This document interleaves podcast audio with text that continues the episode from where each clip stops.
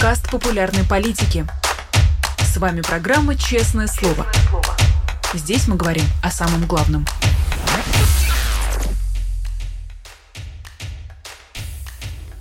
17 часов московское время. Всем здравствуйте. Вы смотрите YouTube-канал «Популярная политика», программу «Честное слово». Меня зовут Нино Расибашвили. Я рада приветствовать всех, кто выбрал нас и наш прямой эфир.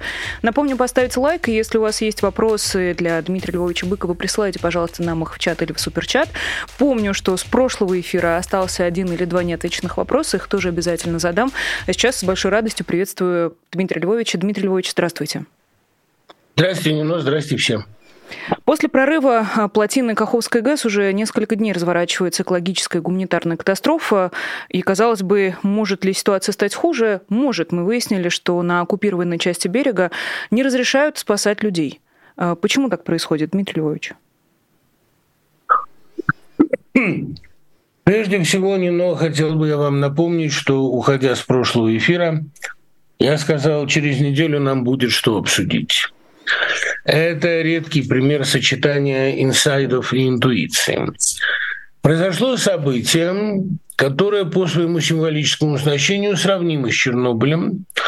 О разных аспектах этого символизма мы сегодня еще будем говорить.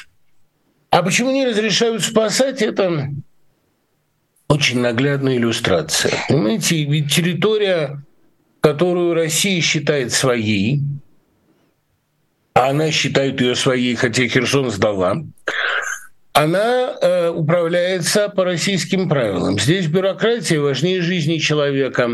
Сделать что-нибудь не по регламенту страшнее, чем опоздать к утопающему. Там старики сидят на крыше, и многие из них уже, как мы знаем, плавают в этой воде, и спасти их нельзя, плавают лицом вниз, там в трупах все. А, конечно, всех потрясла картина со спасением собаки и с гибелью зоопарка. Вот потрясающее заявление выпустил этот зоопарк. Не шлите нам денег, вы уже ничем не можете нам помочь. Понимаете, вот, конечно, гибель людей, она страшнее. Мы привыкли, что а, как говорил один этолог, высшие формы жизни имеют предпочтение. Но э, животные-то, они не виноваты совершенно. Вот эти гибнущие невинные души, а у животных они, как мы знаем, тоже могут быть. Человек как бы наделяет животное своим бессмертием. Это достаточно жуткое зрелище. А кроме того, мне кажется, что э, к населению оккупированных территорий, как к любому населению, впрочем, Россия относится с традиционным подозрением. Его как бы и не надо спасать. А Россия понимает, что ее там не любят, что она пришла туда не освобождать. Вы же видели этот ролик, где женщина кричит Путину разные слова, а потом говорят, освобождать нас они пришли. Да? Пришли освобождать от домов, от жизни, от Каховской ГЭС. И вот естественно, что э, это население вызывает у самой России довольно сильные подозрения. Россия его не любит. Она его вроде как присоединила, она его вроде как спасает, но она ему не доверяет. Поэтому э, все операции по спасению, которые сейчас насущно необходимы, организуются крайне медленно, да еще с обычной российской такой раскачкой, как бы чего не вышло. Да и вообще, понимаете, э, правильно совершенно ответил же Зеленский. Почему это не наш почерк? Потому что наше население для нас не пустой звук. Мы не стали бы затапливать 80 городов и поселков. Это ну, не наше. Это действительно ясно, что для Украины человеческая жизнь, ну я не, не идеализирую Украину абсолютно. Каждая нация имеет право и на своих дураков, и на своих сволочей. Но, тем не менее, в Украине нет бросового, а, наплевательского отношения к человеческой жизни. Это идет война за жизнь. А в России это идет война за архаику, за то, чтобы никогда ничего не переменилось, за то, чтобы нас все боялись. Вот поэтому они не озабочены ничьим спасением. Поэтому Зеленский, рискуя жизнью, едет в Херсон, а Путин не едет в зону затопления, не поедет никогда. Он сидит даже, подписывает открыточки на фронт. Э, честно говоря, я лично с текстом не знакома этих открыток. Э, но тоже мы много раз с вами обсуждали в эфире карикатурность всего, что делает сейчас Владимир Путин. Поэтому в очередной раз э, задам вам вопрос, Дмитрий Львович. Как вам кажется, он не знает или просто уже живет в параллельном каком-то мире? Или все-таки это намеренное игнорирование ввиду того, что он не придает этим жизням и этой трагедии никакого значения? Да нет, конечно, это намеренное игнорирование. Какое значение, когда черчение, простите за рифму, когда он занят проблемой внедрения черчения в школьную программу? Нет сейчас в России более насущной проблемы. Я могу вам сказать, ну, как я, во всяком случае, для себя реконструирую а, эту политику. Мы не снисходим до того, чтобы заниматься текущей повесткой. Нам это не нужно, нам это не интересно. У нас есть более серьезные задачи. А весь мир нам говорит, что случилась экологическая катастрофа и что мы ее виновники. Неважно здесь уже сейчас, мы ли подорвали дамбу, а, как утверждают некоторые аналитики, или эта дамба разрушилась в результате нашего вторжения. Так или иначе, первопричиной катастрофы является наше вторжение. Это очевидно. Но мы не снисходим до этих разговоров, до этих требований. Мы можем себе позволить, ну, как помните, знаменитая формула Европа подождет, пока русский царь удит рыбу. Европа и мир подождут, пока мы занимаемся проблемами черчения. То есть, иными словами, демонстрируется а, повальное и похвальное в каком-то смысле, равнодушие к любым вызовам текущего момента. Ведь, понимаете, этих вызовов не только в Украине хватает. Их и в России полно. Ну вот дрон влетел в дом в Воронеже. Недалеко, кстати, от места, где жена моя э, жила до брака нашего. Вернее, до поступления на филфак.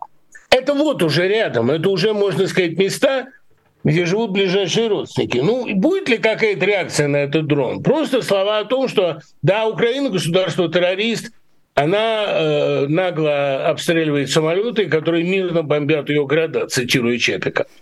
Это равнодушие к текущей повестке, к людям, к э, актуальным вызовам демонстрирует, что российская власть не снисходит до человеческого, не снисходит до человеческих проблем. Она уже где-то в сверхчеловеческом статусе, где решает геополитические проблемы, где заботится о судьбах мира и так далее. Это нормально, это было так всегда, я не вижу в этом ничего исключительного. Но э, для населения России это пока еще немного непривычно. Хочу те, кто нас смотрит в России, сразу же предостеречь. А мы не должны надеяться на то, что наши проблемы будут интересны нашему Не только украинцы. Украинцы все по определению не люди. Но и русские этому государству не интересны. Этому государству интересно утверждать в мире нечеловеческое, предельно омерзительное зло. Это сейчас единственная его задача.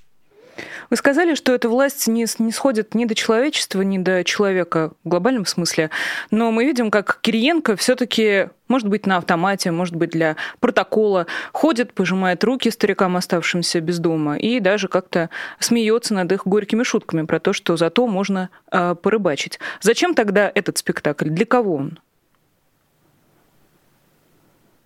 Вы, наверное, правы в том, что Кириенко действует на автомате, что касается горьких шуток, то это же, понимаете, довольно частая история. Давайте вспомним шутку нашего детского омбудсмена про то, что ребята искупались. Вот тогда ребята искупались. Правда, омбудсмен после этого лишился все-таки должности, да?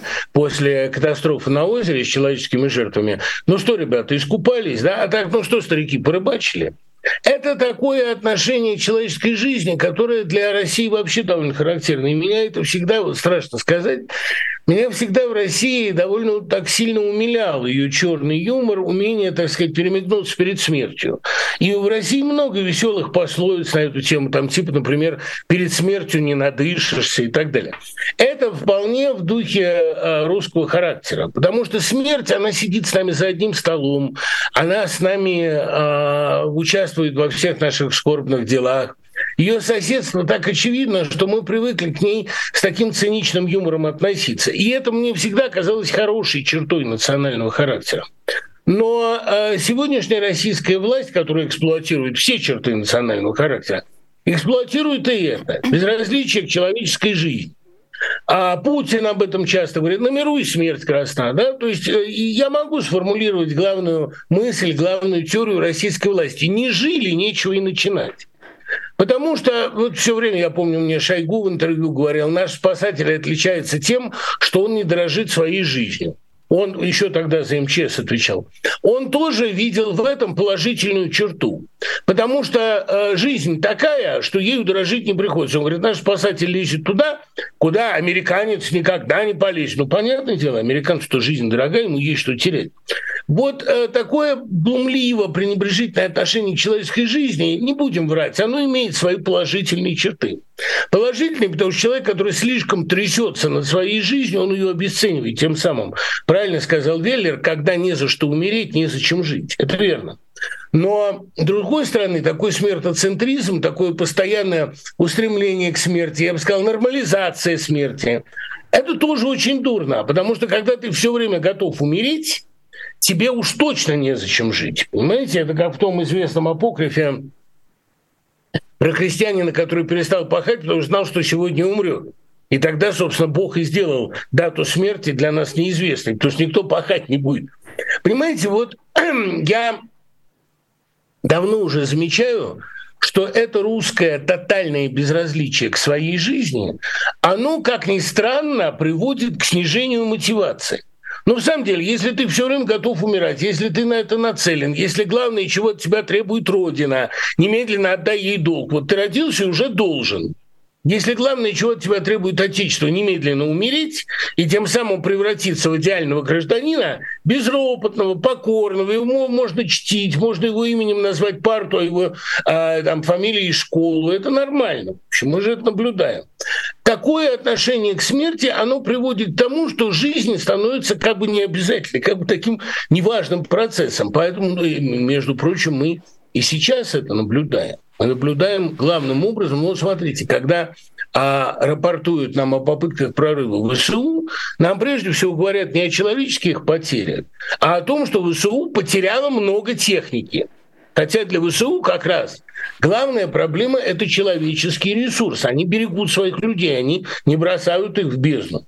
И вот такое отношение к человеку в России, оно, я думаю, привело, в конце концов, к тому, что эта цивилизация схлопнулась, потому что, и они любят себя называть цивилизацией, потому что если не для человека, то ни для кого. Это уже доказано. Богу, вот рискну сформулировать, Богу неинтересны цивилизации, в которых ничего не значит человек. Мне кажется, мы с вами возвращаемся к разговору, который у нас уже был и не раз про эм, степень допустимости. Что еще можно сделать с человеком? И люди, конечно, которые не могут сказать «так со мной нельзя», а им действительно не, нечего отстаивать, в том числе и свою жизнь. Про дух русского характера, если позволите, у нас с прошлого эфира как раз остался вопрос. Э, спрашивают вас про халяву.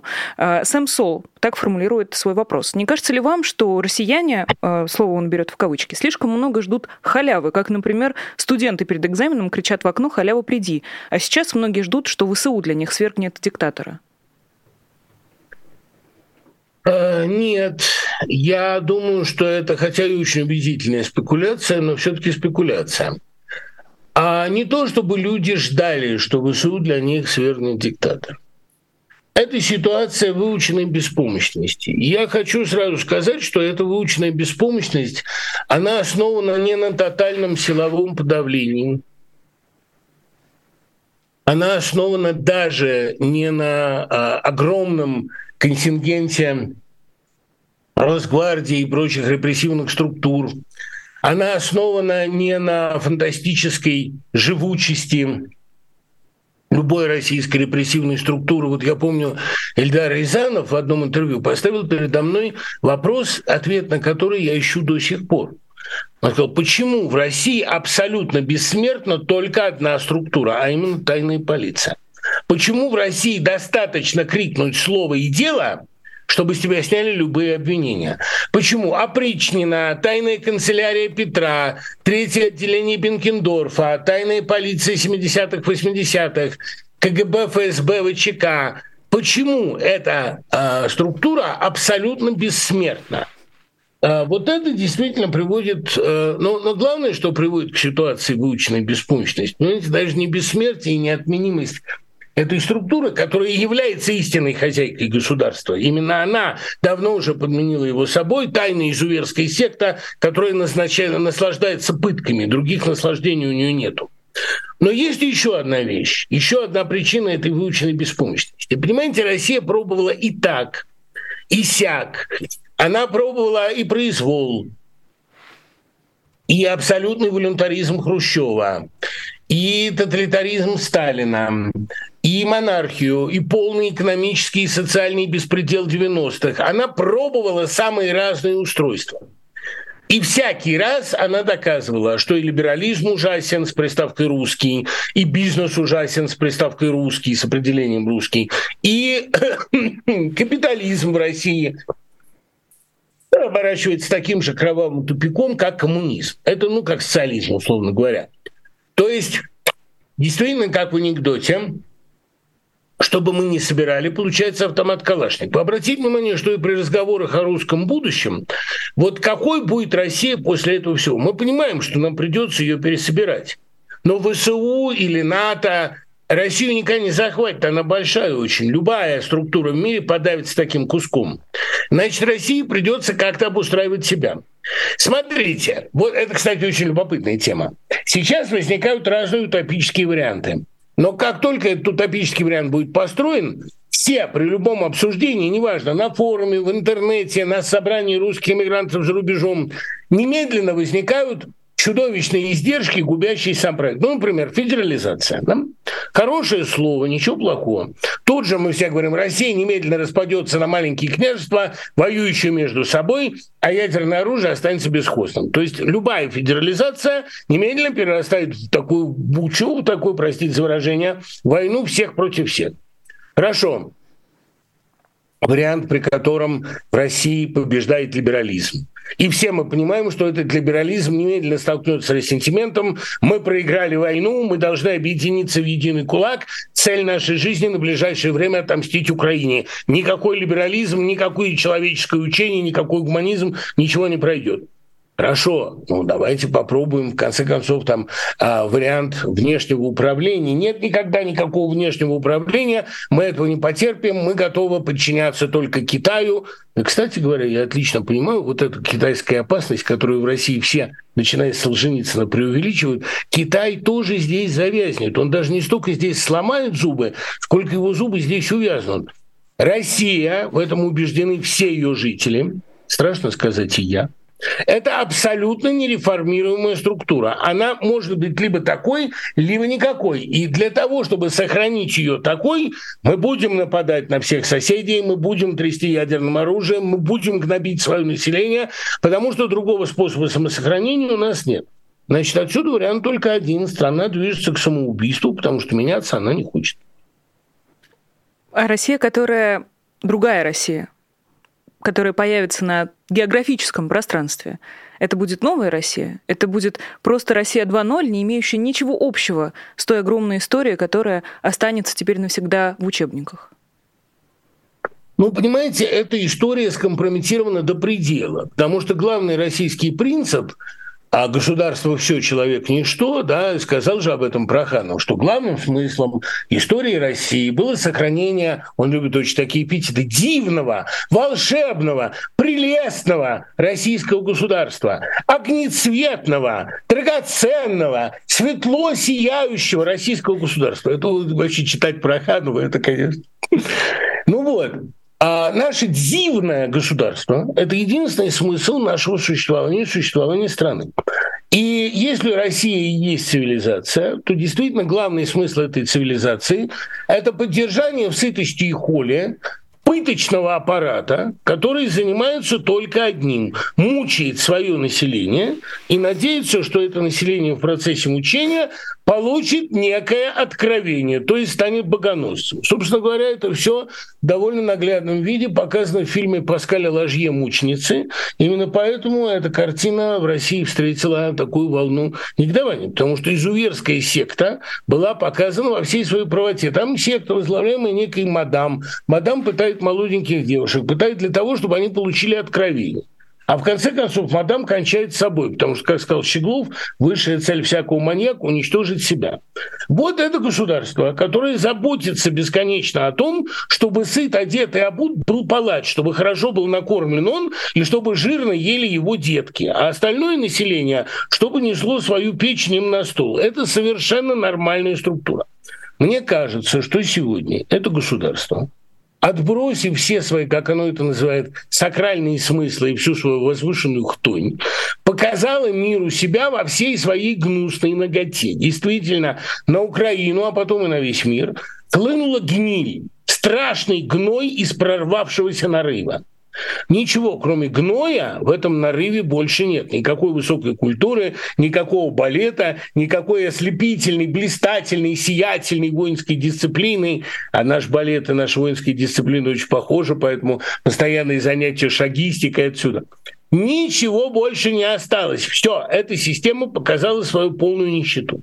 Значит, вот что будет на ее месте – это вечный вопрос. Сразу хочу сказать, что никакого распада России, никакой федерализации, никаких маленьких княжеств не будет. Следовательно, будет попытка заново запустить проект, начиная примерно это с века 14-15, попытка медленно, хотя сейчас в истории все ускоряется, построить все то же самое. Для того, чтобы обмануть Запад, они, наверное, временно попытаются снять наиболее травматические санкции, они попытаются играть либерализм, они даже разрешат вернуться таким, как я, и даже не будут требовать покаяний на въезде. Это там отдельные из поэты уже сладострастно мастурбируя на эту тему, я так и вижу эту сцену, они уже представляют, как мы будем каяться. Если мы будем каяться недостаточно убедительно, они нас обратно не впустят. На самом деле я боюсь, что это им придется убедительно каяться, и это к нам они будут обращаться за рекомендательными письмами, ведь мы когда-то с ними за одними столами сидели.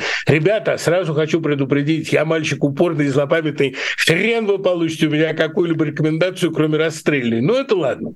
Так вот, они попытаются на короткое время либерализовать процесс. А потом под тем предлогом, что народ хочет отмщения, они начнут вооружаться опять и более или менее повторят веймарскую ситуацию. Надеяться на то, что в России после военного поражения и смены режима изменится хоть что-то, понимаете, это все будет попытка заменить плохого Путина хорошим Путиным. Я не знаю, из какого Путина будут лепить хорошего, а я надеюсь, что Навального хватит ума воздержаться от участия в этой игре. Но то, что попытка запустить Россию 2.0 ничего фундаментального фундаментально не изменив, будет предпринято уже в этом году, для меня совершенно несомненно. Вы как будто лишаете единственной надежды, Дмитрий Львович, что в процессе этого коллективного государственного самоубийства умрет не только все хорошее, что строилось усилиями, например, таких людей, как вы, но и всех тех, кто столько лет перерабатывал все, до чего можно было дотянуться в гной. И культуру, и балет, и традиции, неважно. Почему должна умереть Россия, Но, а эти люди все равно как? останутся? Слушайте, ну вот все вы мне задаете вопросы, да? А давайте я вас спрошу, как-никак у вас есть прекрасное высшее гуманитарное образование. Вы один из лучших обозревателей нашего времени. Что вы видите на месте России? Лично я на месте России вижу совершенно неизменяемую конструкцию, которая всегда будет всему миру говорить, мы вас жалеем, а у нас зато холодец и салат оливье. И будет общаться цитатами из Чучела, Александра Третьего и Гайдая. Вот это такой цитатный набор современного россиянина. Ну, еще они будут к этому добавлять особо продвинутую Ильина. Понимаете, это всегда будет человек, который смотрит на соседа с ненавистью, потому что сосед отжимает его время, а, и его жизнь, и его имущество. Это всегда будет человек, который подмечает за другим все самое худшее, да? который будет слушать не то, что я говорю, а смотреть, сколько стоит моя футболка, ну, условно говоря. Понимаете? Это всегда будет квинтэссенция той публики, которую показал Андрей Смирнов в фильме «За нас с вами», на самом деле про нас с вами, конечно, как написал Тасбулатова. Поэтому, точнее, Стешова, Стешова, да, виноват. Что я Тасбулатова упомянул, вообще непонятно. Ее рецензия как раз совершенно невразумительна. А вот рецензия Елены Стешовой блистательна. Там точно сказано, это про нас с вами. Это страшная, завистливая коммуналка, которая радуется чужому горю, который вот и сейчас подсчитывает, сколько раз я кашлянул. Никому Быков не нужен за, за границей, даже там простудился. Не, не простудился, успокойтесь. Это будет э, та же самая цивилизация, которая основана на ресентименте, зависти, ненависти. Понимаете, у меня есть вот это реноме оптимиста, и никто не может не забыть прогнозы, что мы будем встречать эхо на эхо Москвы. Ну, будем, будем обязательно. Ну, не в этот год, но будем. Проблема в том, что наше возвращение и временная либерализация, и анонсированный Владимиром Пастуховым запуск э, совершенно непредставимых сегодня процессов, все это будет, конечно. И наше возвращение, и вечер Максима Галкина в концертной студии Останкина, и избрание Аллы Пугачевой в новый парламент, все это будет – Вопрос в том, что через три года все это сменится криком «попили нашей кровушки». Долой либералов, вернемся к себе настоящим. И никогда в России не было иначе. В России любой просвет является оттепелью, а вовсе не весной. А равным образом, как и правильно совершенно писал об этом Мережковский, любая реакция есть плоть и кровь населения. Или, цитируя великий, совершенно пророческий фильм Алексея Германа «Трудно быть Богом», Германа старшего, конечно, да? Золотые слова в начале картины. Мы думали, здесь Ренессанс. Ренессанса не было.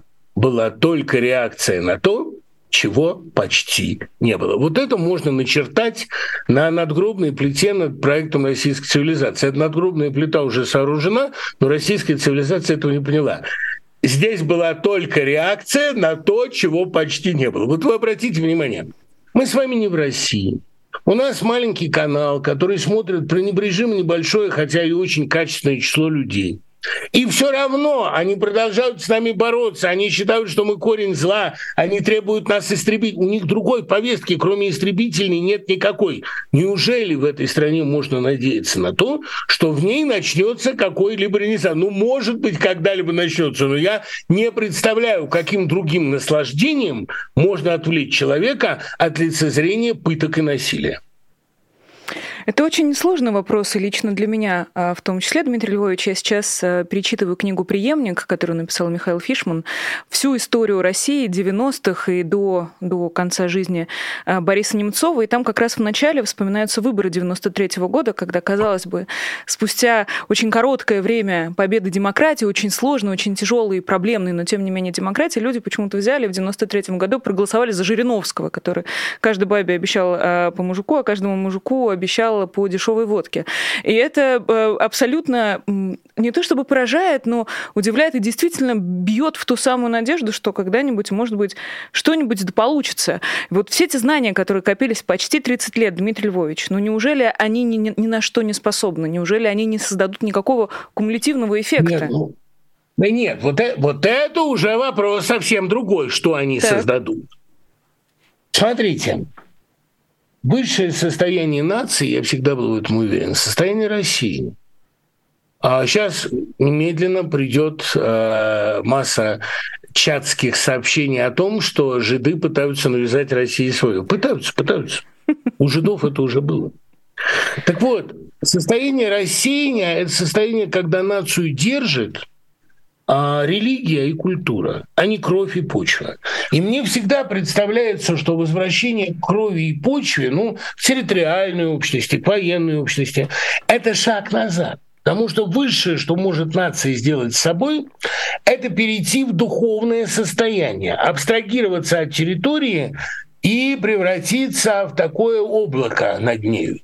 Я всегда думал, во всяком случае, что цель всякого человека – абстрагироваться от изначальных данностей и научиться создавать то, чего не было. Я знаю, что израильские правые и крайние патриоты, их там тоже очень много, и они во всем смыкаются с крайне русскими патриотами. Сейчас в очередной раз начнут меня гнобить. Меня это радует, потому что ненависть дураков, она всегда очень заряжает, да, заряжает оптимизмом.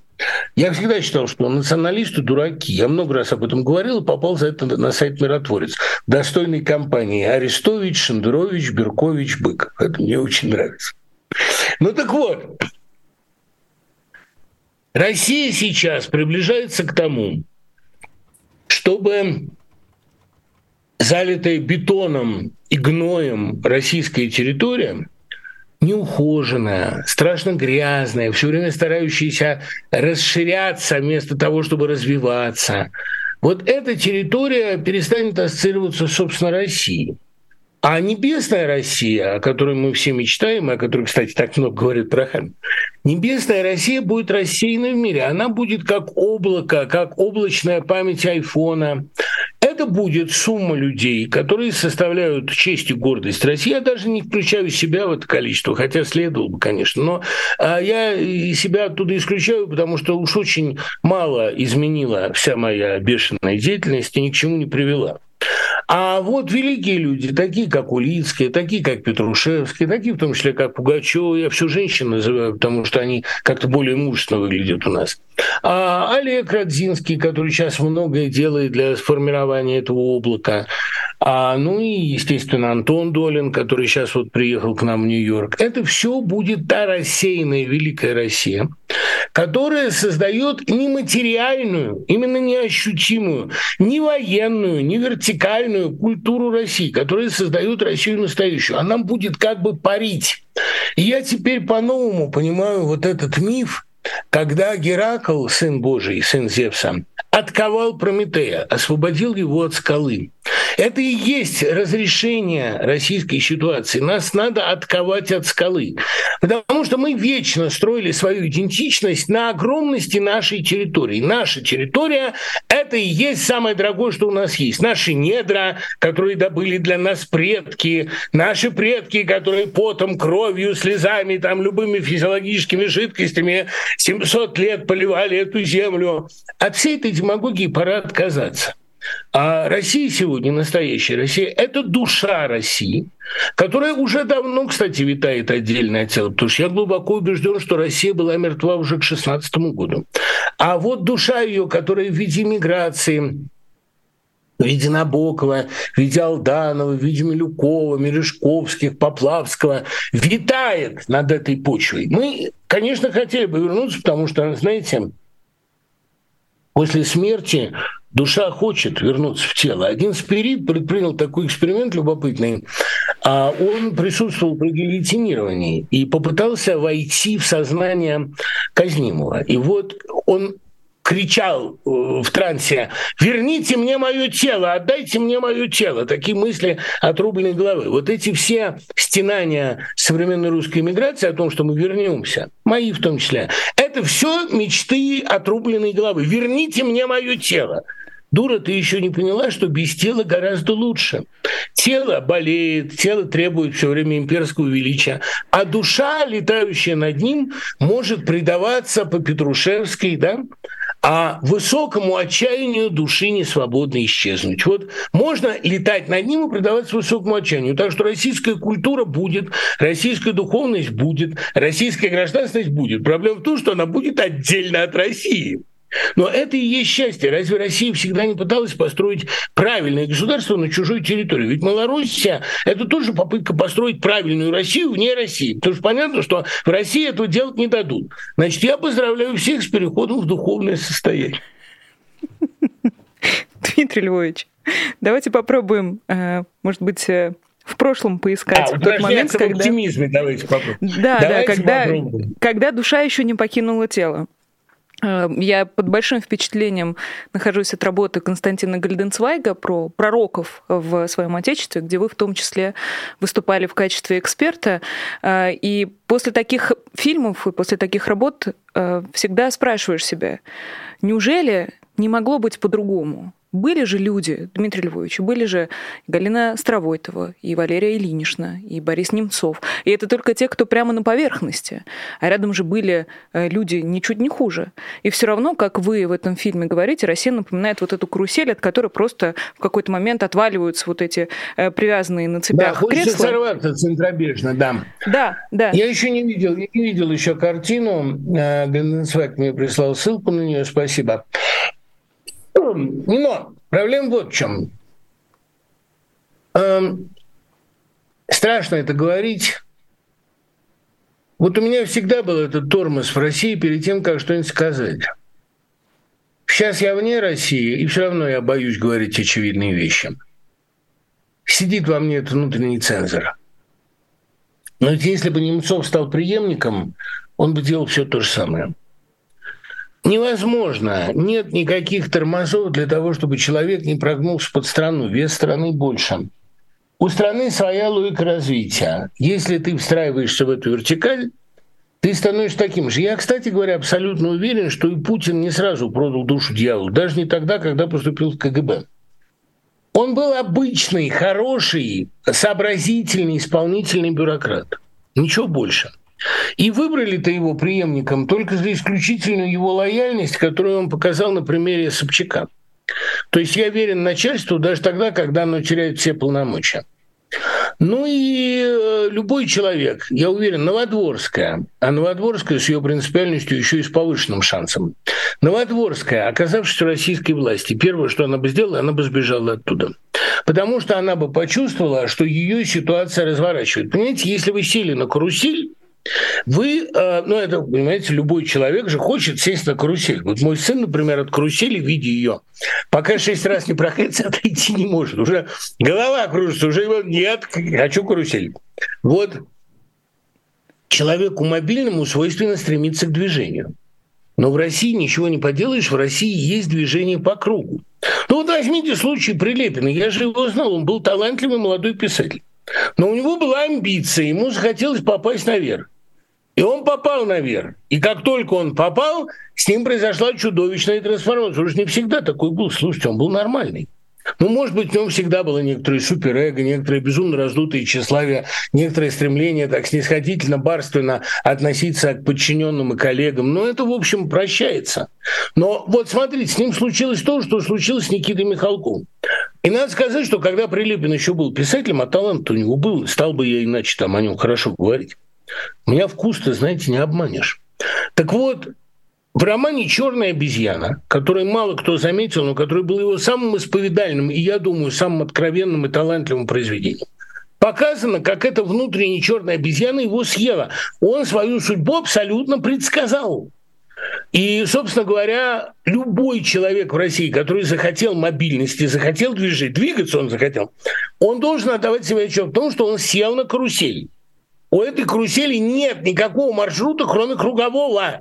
И он поехал тем маршрутом, которым едет Никита Михалков. Там уже ехать не к чему, но он едет которым едет Захар Прилепин, которым едет вся Z-поэзия. Захотелось людям мобильности. Ну, правда, в России трудно поэту, государство о нем не заботится.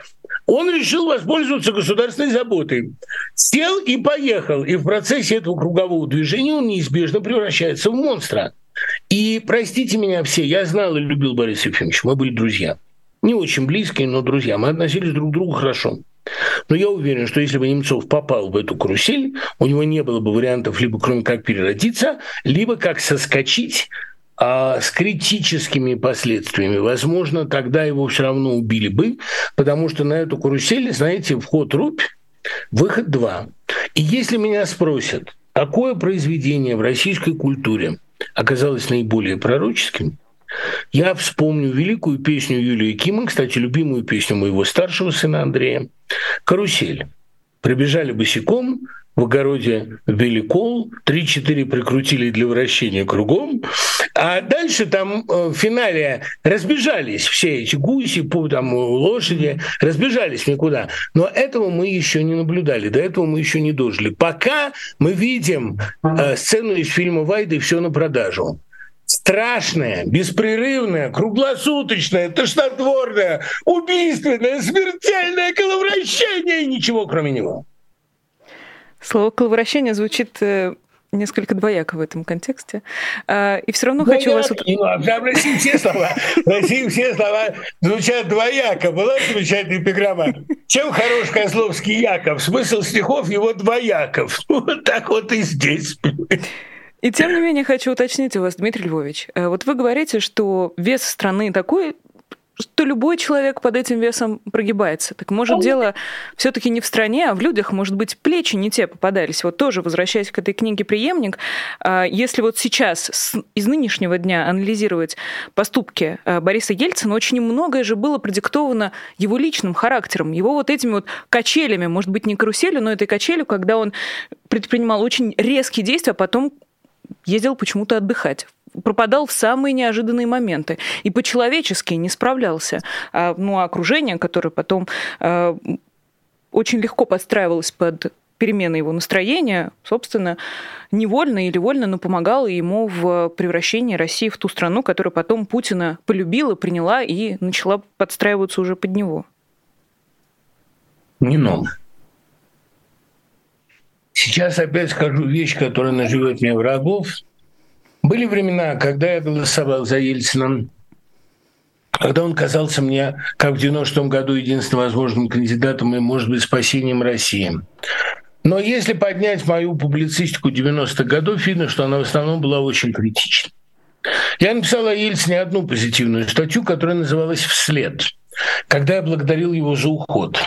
Но, понимаете, благодарить политика за уход – это примерно то же самое, что э, благословлять страну за возможность выезда из нее. Лучшая часть, лучшее достоинство, главное, этой страны – то, что ее можно покинуть. Но это так себе достоинство. У Ельцина а, он был типичный кризисный менеджер, и как у всякого кризисного менеджера, у него был свой способ действия. Сначала довести ситуацию до неразрешимого узла, а потом этот узел разрубить. Впервые мы это увидели в 91 году, когда он разрубил этот узел, создав СНГ. Потом мы это увидели в 93-м, когда он довел до предела противостояния с парламентом и разрубил этот узел 4 октября. Причем я тогда одобрял его действия. Но это эти были действия единственно возможные в ситуации, которую он создал. Понимаете? Он любил доводить ситуацию до безвыходности и потом рубить. Никаких других творческих методов у этого персонажа не было. А, кстати говоря, Андрей Смирнов, он очень точно изображает в своих картинах эту русскую ноу-хау. Сначала на протяжении полутора часов ситуация доводится до невыносимой, а потом на протяжении последнего получаса она взрывается. Это такой творческий метод. Он это показал гениально. Что во французе, что в последней картине, что там в э, «Веры и правды». Это творческий метод, понимаете? Но что гениально в искусстве, то ужасно в политике. Именно поэтому я считаю Ельцина одним из самых вредоносных деятелей в российской истории, а выбор Ельцина а, со стороны России я считаю колоссальным отсутствием интуиции. Понимаете? Или, вернее, это тоже своего рода интуиция, когда из всех вариантов выбирают худший. Вот посмотрите, великая интуиция Украины привела к тому, что она в критический момент выбрала актера, и этот актер победил дьявола.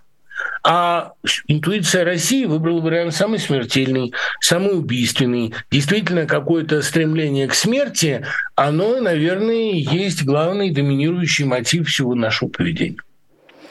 Тогда в качестве эпилога к завершению нашей программы новость одной строкой. Создатели руандийского радио «Тысячи холмов» Фельсьену Кабуги не будут выносить обвинительный приговор из-за деменции.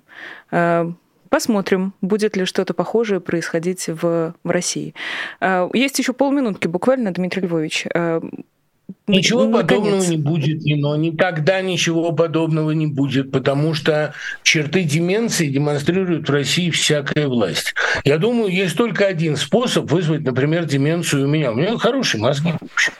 Но если бы я год в этой власти посидел, все признаки деменции через год были бы налицо. Вы правы, из огня тут выйдет невредим, кто оставит день прожить успеет, подышит воздух води. Знаете, вот перед моими глазами стоит картина. Я когда-то Жалковского Александра, великого филолога, возил на машине в Крым. Мы зашли в сортир на заправке. Жалковский вылетел оттуда пробкой с криком «Подышит воздухом под ним, и в нем рассудок уцелеет». Вот я боюсь, что российская власть это и есть тот сортир на заправке, в котором сохранить здравый ум очень трудно. Правда, помимо сортира есть еще и сама заправка. Ее судьба остается неизвестной, и на этой светлой ноте мы простимся на неделю. тоже как не увидеть э, совпадение с заправкой, Дмитрий Львович. Э, метафора очень, очень банальная, э, очень показательная в этом смысле. Спасибо вам огромное. До встречи на Спасибо, следующей неделе, Пока. Дмитрий Львович. Увидимся обязательно в наших традиционных честных словах по пятницам с писателем, журналистом, литератором, поэтом Дмитрием Быковым. В оставшиеся, не оставшиеся полминутки напомню вам про Patreon и про возможность поддержать нашу работу и стать патроном программы «Честное слово». И даже в вписать себя и свое имя или свой ник в эту бегущую строчку, которую я обычно показываю в конце эфира. Ну и, как обычно, в конце эфира я еще напомню вам про лайки. Будет очень здорово, если вы поддержите наш э, прямой эфир и сделаете так, чтобы как можно больше людей послушало этот разговор. Мне кажется, много было интересного э, сказано, и мы обязательно продолжим на следующей неделе. Меня зовут Нина Урсибашвили. До скорой встречи. Всего доброго и пока. Вы слушали подкаст «Популярные политики». Мы выходим на Apple Podcast, Google Podcast, Spotify и SoundCloud. А еще подписывайтесь на наш канал в YouTube.